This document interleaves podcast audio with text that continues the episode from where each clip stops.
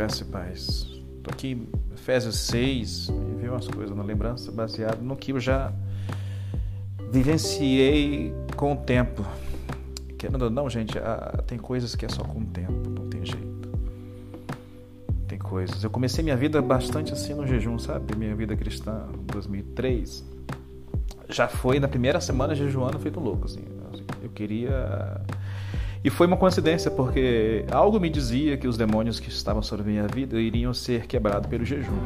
Isso era algo que me dizia dentro de mim, ninguém nunca me disse. Eu jejuei e posso confirmar que quebra mesmo. Recém-convertido, né? Naquela época tinha muito encontro, não sei quem lembra de encontro. Então, assim, eu, por exemplo, fiz uns 60 encontros, como na época chamava-se de servo ou encontrista ou encontreiro. Enfim, minha vida foi marcada desde, desde o início cristão com jejum e meditação na palavra, né? E adoração. E você acaba aprendendo muitas coisas, né? Vendo o resultado na prática. Mas foi na pura inocência. Então, assim, vamos lá. Eu estou aqui em Efésios 6,12, porque diz assim: nossa luta não, na, porque nossa luta não é contra o sangue e carne, mas contra os principados e, e as potestades, contra os dominadores deste mundo tenebroso, contra as forças espirituais do mal nas regiões celestiais. Toda vez que eu lembro esse, que eu leio esse versículo de Efésios 6, eu lembro de Daniel quando ele jejuou por 21 dias. Na verdade, ele jejuou sem data, durou 21 dias, essa é a verdade. Pode ser que dure mais, teve um jejum meio que durou mais que 21, para poder ver o resultado. Então, assim, é, vai depender da incredulidade no ser, não é nem com Deus, nem com ninguém, é com a gente mesmo. Então, assim, é, eu lembro da batalha que teve lá, né, que foi revelada a Daniel nas regiões celestiais, que o principado resistiu ao príncipe por 21 dias. Então, assim, foi, foi uma batalha intensa, né? Que foi auxiliada com o jejum de Daniel. Então, assim, estou lendo aqui em Efésios anos, anos, anos e anos e anos depois, falando a mesma coisa, que a nossa batalha é nessas regiões. Então, aqui já fica implícito, pelo amor de Deus, não preciso nem citar aqui que você precisa jejuar. Portanto, ficai, fiquem firmes, 14, cingindo-se com a verdade vestindo com a coraça da justiça, tendo os pés calçados com a preparação do evangelho da paz. Segurando sempre o escudo da fé, com o qual poderão apagar todos os dardos inflamados do maligno. Quando eu, quando, eu, quando, eu, quando eu seguro o escudo da fé, toda mentalidade, todo, todo pensamento, toda palavra que vem contra algo que eu creio do meu espírito, contra algo que vem contra a palavra que eu creio, eu rebato elas com a verdade costumo dizer para as pessoas que Deus está certo e eu estou errado. Então, quando eu estou pensando em suicídio, quando eu estou pensando em desistir, quando eu estou pensando em alguma coisa que está contra a palavra de Deus, eu, eu sou Ed, digo para mim mesmo: você está errado e Deus está certo, a palavra dele está certa. Não estou com um pingo de vontade de crer nisso, mas ela é o certo e é nisso que eu vou crer. Funciona desse jeito. Senão a gente não apaga os dados inflamados do maligno. Para jovens que têm problemas sexuais, eu digo: você é santo, você é puro, você não precisa depender, é, ser escravo do seu órgão genital. Se você é, você ainda não se tornou um verdadeiro adorador, precisa se entregar mais a Deus.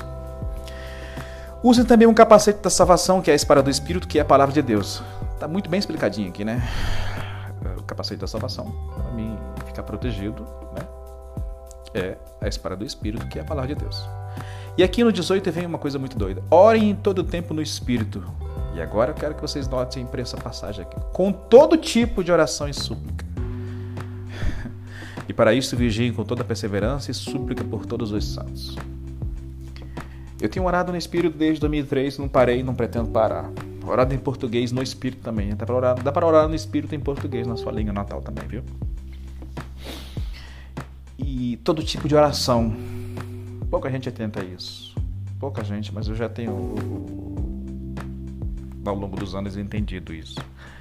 É igual aos batismos, né? Mas isso é teologia, não vem ao caso, eu quero instrução. É... Todo tipo de oração fala uma coisa assim que eu vou falar para vocês agora, por exemplo, que... que eu quero que você entenda. O jejum é uma oração no espírito, contínua, Jesus, quando foi tentado, ele se separou por 40 dias e 40 noites para ser tentado no deserto. O Espírito levou ele lá e ele estava em jejum e oração. Dois tipos de oração. Então, jejum é uma oração contínua diante de Deus. Jesus mesmo falou que, que essa casta, certos tipos de batalha e lutas não saem, senão sem jejum e oração. Aí você vai ter que juntar dois tipos de orações: jejum e a oração. Tem certas batalhas que não tem como vencer. Eu vejo muitos é, é, ministérios de oração, né? Ministério de adoração, ministério, eles, eles, eles alcançam um certo nível, mas não conseguem impactar a, como deveria impactar a oração. Porque ou eles jejuam ou eles oram. Ou eles oram muito e jejuam um pouco. E, e se você está no campo de batalha e está diretamente ligado ao ministério de oração, você não pode começar isso sem a vida de jejum, sem esse entendimento do jejum. Vai ser um desastre. Ah, mas tem um ministério tal, ministério tal está causando que impacto na vida? Ele conseguiu parar o coronavírus? Não. Conseguiu parar as guerras que estão acontecendo? Não. Conseguiu? Não. Você fica sempre limitado porque a gente não gosta de jejuar e Jesus falou que tem que jejuar, cara. Jesus é, é, é, é, é o nosso mestre e o nosso mestre disse claramente: tem coisas, tem casta de incredulidade na gente tem batalhas espirituais que estão treladas à nossa incredulidade, que não sai, não tem jeito. Todo-Poderoso disse isso, senão pelo jejum e pela oração. Aí a gente teima em não levar a sério o que o nosso mestre falou. E fica muito implícita a nossa idolatria comida. Porque só o fato de a gente não querer jejuar e, ser tão difícil até mesmo um parcial, já mostra que somos amantes de uma boa comida. Eu gosto de comer, gente. Mas eu detesto provar para o meu querido Jesus, querido Espírito Santo, que a comida manda na minha vida. E vamos ser sinceros, a comida manda nas nossas vidas. Cantamos que amamos Jesus, mas não aguentamos passar três dias sem comer. a, a, a nossa maior bênção é que Deus é maduro e não se ofende com esse tipo de coisa. Mas agora, eh, eu não gosto de mentir para mim mesmo, né? Quando eu digo que eu amo Jesus, eu não consigo jejuar uma vez por semana, pelo amor de Deus. Eu não preciso que o Espírito Santo me diga que eu estou mentindo, eu sei que estou. Então, assim, orem todo tempo no Espírito com todo tipo de oração e súplica. Cara, o, o, a oração, para você que está em batalha, e não é para parar de orar, mas o jejum é, uma, é um tipo de oração contínua diante de Deus. O fato de você estar jejuando, ainda que você não fale nada, já é uma oração diante de Deus.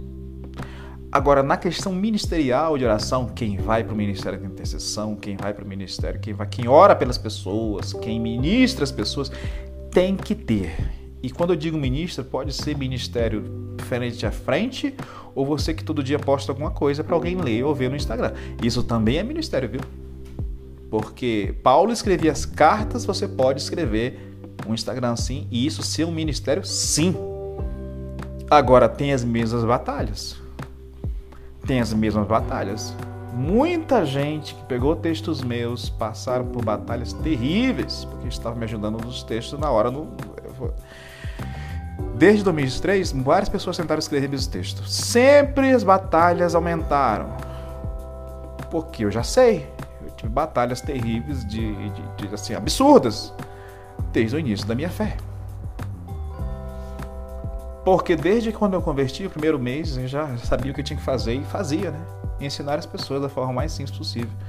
Instruir elas no caminho que elas devem andar. Não pregar, blá blá blá blá blá blá blá blá blá blá. blá. Instruir foi o que Jesus sempre fez. Nossa geração é viciada em pregar e em pregações. Né?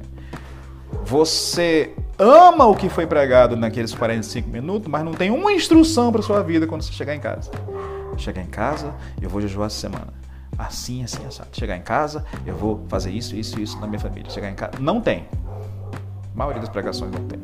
Você só achou legal, você falou uau, você falou é isso aí mesmo, você falou amém, você gritou, você até sapateou, mas não tem. Não serve de nada, é perca de tempo. Já Jesus não, Jesus chegava assim, olha querido, faz o seguinte, vá e não peque mais. Ó querido, vai o seguinte, se apresenta para o sacerdote lá. Ó querido, faz o seguinte, faz assim. Ó querido, eu porém vos digo, tá, tá, tá, tá, tá, tá. Jesus era desse jeito. E, e esse é o jeito que todo mundo tem que imitar. Então aqui eu estou dizendo para você uma instrução: jejue. Não precisa começar porque você não vai conseguir, seu corpo não vai gostar e você pode até contrair uma, uma, uma, um sobrepeso por causa disso. Não é para a partir de amanhã começar a jejuar três dias seguidos, fazer um jejum longo. Não. Agora você tem que se preparar para ter uma vida de jejum. Não é para fazer um jejum quando a coisa estiver pegando. É para fazer um jejum pelo menos uma vez por semana, 8, das, das, das, das 18 às 18 todo dia. Pronto! Para você acostumar o seu corpo a uma vida de jejum. Quando o Senhor te, prepara, te separar para, um período mais longo de jejum, ou quando o, o, o, você vê que a guerra está tá feia, que está muito pesada, é você mesmo se separa, você tem um corpo acostumado com o jejum já. E você não vai ficar quebrando, não vai ficar caindo, não vai ficar se sentindo ruim, entendeu? O grande erro das pessoas é que elas ouvem isso e já, já querem amanhã, amanhã eu vou fazê-lo e, e arregaça. Não, primeiro você vai ter que começar para comer menos, né? Quem comer muito já vai ter mais dificuldade. Quem está quem, quem tá na idolatria mesmo está ferrado, porque eu como um sanduíche uma vez por mês. A gente come três por semana. Eu como um salgado a cada dois meses. Por gosto, por vontade. Tem gente que come todo dia. Não vai conseguir jejuar, gente. A própria dor de cabeça, dor no corpo, o mal-estar já revela. É, realmente eu tô ferrado. Eu, eu tô numa idolatria do meu estômago e, pelo amor de Deus. Né? Eu não posso ficar meia hora é, a, além do meio-dia sem comer, que já me dá dor de cabeça. Deve ser o café. Não, é o café, que ele deu açúcar. E o açúcar tá em tudo, né? quase tudo. Em carboidratos tá quase tudo. Então, assim, em proteína eles não estão. Então, uh, existem batalhas que você precisa vencer, que vão vir, que vai ter que ser com jejum oração.